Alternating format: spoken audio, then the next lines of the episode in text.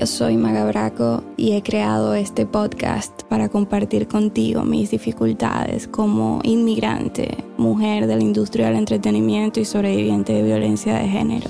Mi intención es psicoeducar, inspirarte y motivarte a conquistar la relación más importante de tu vida, la relación contigo. Desnudaremos el alma, practicaremos la vulnerabilidad y abrazaremos brutalmente la honestidad.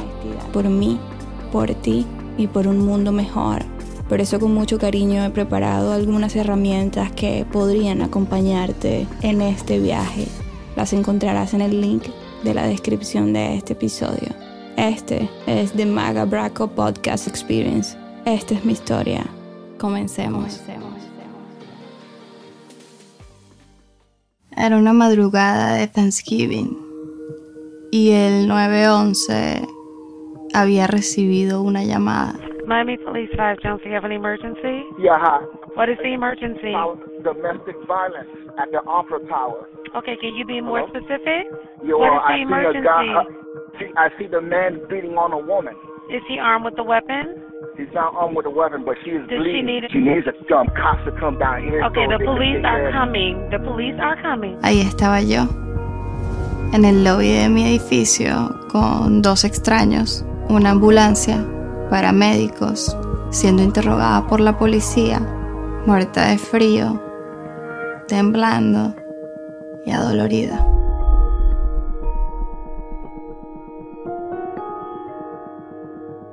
Esa noche al subir a mi apartamento había una bailarina quedándose en mi casa, Jennifer.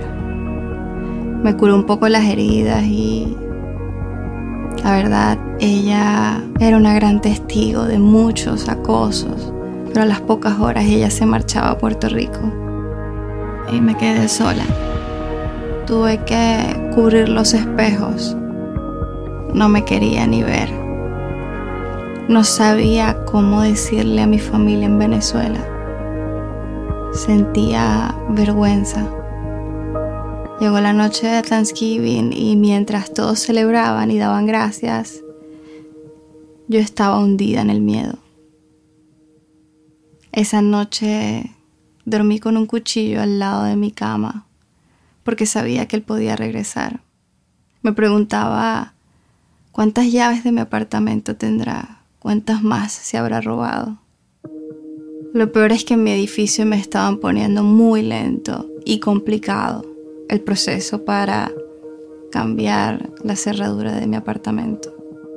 Los días siguientes tuve fuertes dolores en mi rostro y en mi cabeza.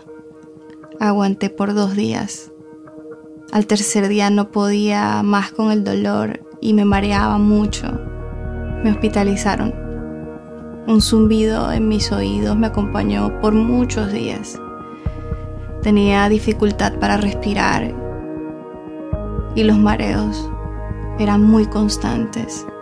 En ese momento me sentí más sola que nunca. Estaba en otro país y intentando conciliar el sueño, muerta de miedo. La noche del crimen le envié a su mamá una foto de la denuncia y mi foto, foto de cómo había quedado. Quería que viera lo desfigurada que me había dejado su hijo. Quería que supiera que estaba dispuesta a buscar justicia. Así que le mencioné que él se arrepentiría de haberme hecho este daño, pensando que esa era la mejor lección. La verdad fui muy ingenua. Ellos no se arrepienten de nada, pero eso es algo que hoy entiendo.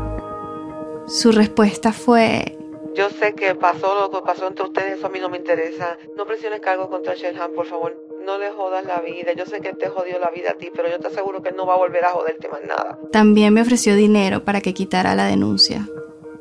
Hubo cero empatía de su parte. Nunca hubo un ¿cómo te sientes? ¿Necesitas ir a un hospital? Nada. A mi rescate llegó Fabiola, una maracucha formidable.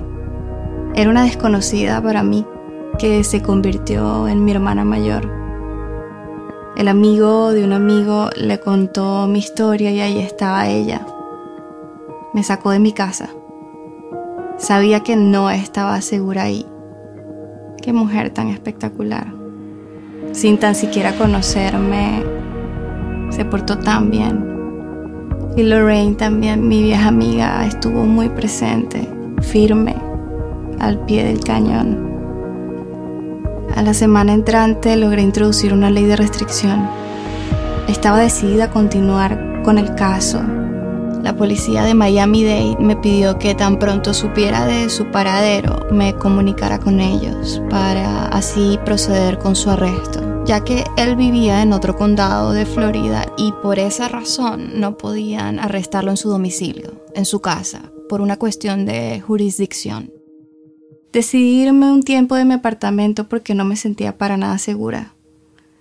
Mientras yo estaba escondida, él estaba de fiesta, con cero remordimiento, y hablando de Dios en las redes sociales. Es un tanto irónico el ver cómo las personas que actúan así, de una forma maltratante, violenta y humillante, hablan y usan el nombre de Dios y la Biblia para mostrar otra máscara ante la sociedad. Ya se acercaba un show que yo tenía con Maluma. Era el 5 de diciembre de 2015 en el estadio de los Marlins. Ya él tenía una ley de restricción y una denuncia de violencia. No podía ni debía acercarse a mí. Mientras tanto, yo estaba en hospitales inyectándome esteroides y usando mucho hielo para disminuir la desfiguración que tenía en mi frente. También tenía una amplia dificultad para respirar y todavía quedan secuelas de ello. Desafortunadamente, él también era parte del staff de bailarines de Maluma, así que tuve que informarle al coreógrafo lo sucedido y dejarle saber que yo temía trabajar con él y que ya existía una ley de restricción y un caso de violencia y no lo quería cerca por mi seguridad y mi salud emocional. El coreógrafo Jeremy se indignó mucho con la situación y tomó la decisión de sacarlo. Pero es importante que sepas que no todo el mundo en la industria actuó de esta manera. Por el contrario, la mayoría lo apoyó y más adelante profundizaré sobre esto. Llegó el día del show. Me informaron que él también estaba ahí, en el lugar del evento, para presentarse como si nada con Ricky Martin. Él, aún sabiendo que pues no podíamos estar al mismo lugar, ya él sabía que había una denuncia de violencia. Él decidió ir y violar la ley de restricción. Yo estaba aterrorizada, así que me escondí, lejos del staff, donde no me pudiera encontrar. Entonces llamé a la policía, tal cual lo que la policía me pidió y lo hice con la llegada de la policía al sitio del evento, comenzaron a crecer rumores sobre la situación. Las personas comenzaron a darse cuenta de que algo mucho más serio estaba pasando. Él ya había preparado el terreno, comenzando a cambiar la verdadera historia para hacerse la víctima frente a la gente. La policía lo buscó, entiendo que hasta en el camerino. Y adivina qué, se le escapó a la policía. Huyó, como lo hace un criminal. En ese momento, muchas personas de la comunidad del baile me acusaban de dramática y de chaucera. Hoy me pregunto si él me hubiera quitado la vida, ¿me llamarían igual? ¿O por qué mayormente esperan a que la mujer sea brutalmente asesinada para tomar alguna acción o pronunciarse? O si fuese una hermana o una prima la abusada y el responsable está ilegalmente cerca, ¿reaccionarían así? Son preguntas que me he hecho. Ya poco a poco sonaban las agujas del reloj para lo que sería la gran Smear Campaign, la gran campaña de desprestigio. Los psicólogos hablan mucho de esta etapa. Me esperaba una fuerte campaña de desprestigio en la que él comenzó a cambiar la verdadera historia. Comenzó a mentir y a decir en la comunidad del baile que yo era una loca. Ya no era su ex la loca, ahora el título lo había heredado yo. El muy cobarde alegaba que yo había editado con Photoshop una fotografía para hacerle creer a las personas que él me había golpeado. Declaraba que todo era una farsa mía y que yo había solicitado una ley de restricción para hacerle daño. Nuevamente, el rol del victimismo narcisista. Es muy curioso ver cómo un narcisista puede llegar a proyectar sus propios trastornos de personalidad en otras personas. Por ejemplo, él en un post de Facebook colocó Estados Unidos, donde cualquiera puede demandar hasta por sus propios problemas mentales.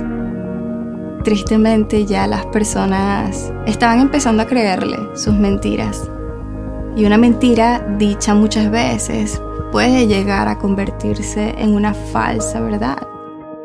Y eso era justo lo que estaba ocurriendo. Yo al contar esto debo admitir que recibí muy poco apoyo de la industria.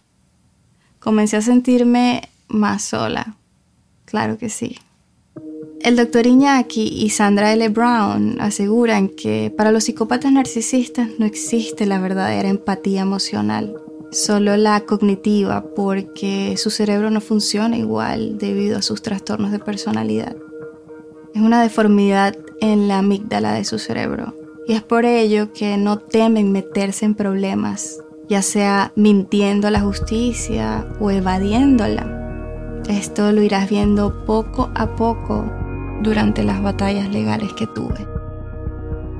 En ese entonces comenzaron los rumores, los cuentos, las suposiciones y la llegada de los Flying Monkeys, a lo que especialistas llaman el escuadrón de monos voladores en la psicología y el estudio de este trastorno se refiere a los monos voladores como los amigos del narcisista, es decir, las herramientas con las que éste cuenta para llevar a cabo su campaña de difamación y brutal destrucción de la reputación de su target, de su blanco, de su víctima.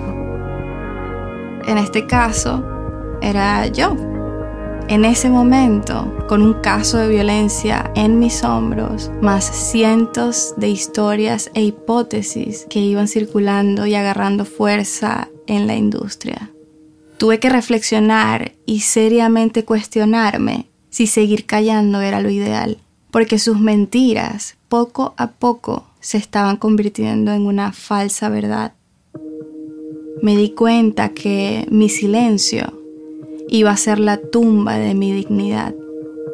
Iba a perder mis trabajos porque tanto los artistas para los que trabajaba como los coreógrafos y directores de agencias de talentos estaban comenzando a creer aquellas mentiras que tapaban sus actos criminales. Así que decidí denunciar públicamente. Mi esperanza era que mi industria, mi ambiente de trabajo y mis empleadores hicieran lo posible para resguardar la seguridad de un talento que había sido víctima de un crimen. Esperaba que, que se pronunciaran en contra de la violencia hacia la mujer. Para mi sorpresa, fue todo lo contrario.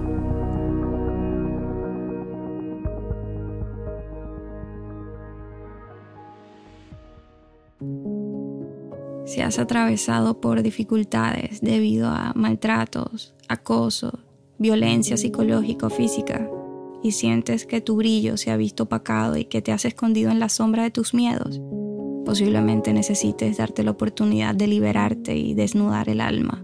para sanar. Me gustaría ayudarte. Ve al enlace que está en la descripción, magalife.com barra liberación y descarga tu workbook y masterclass. Es gratis. Con amor, Magdiel.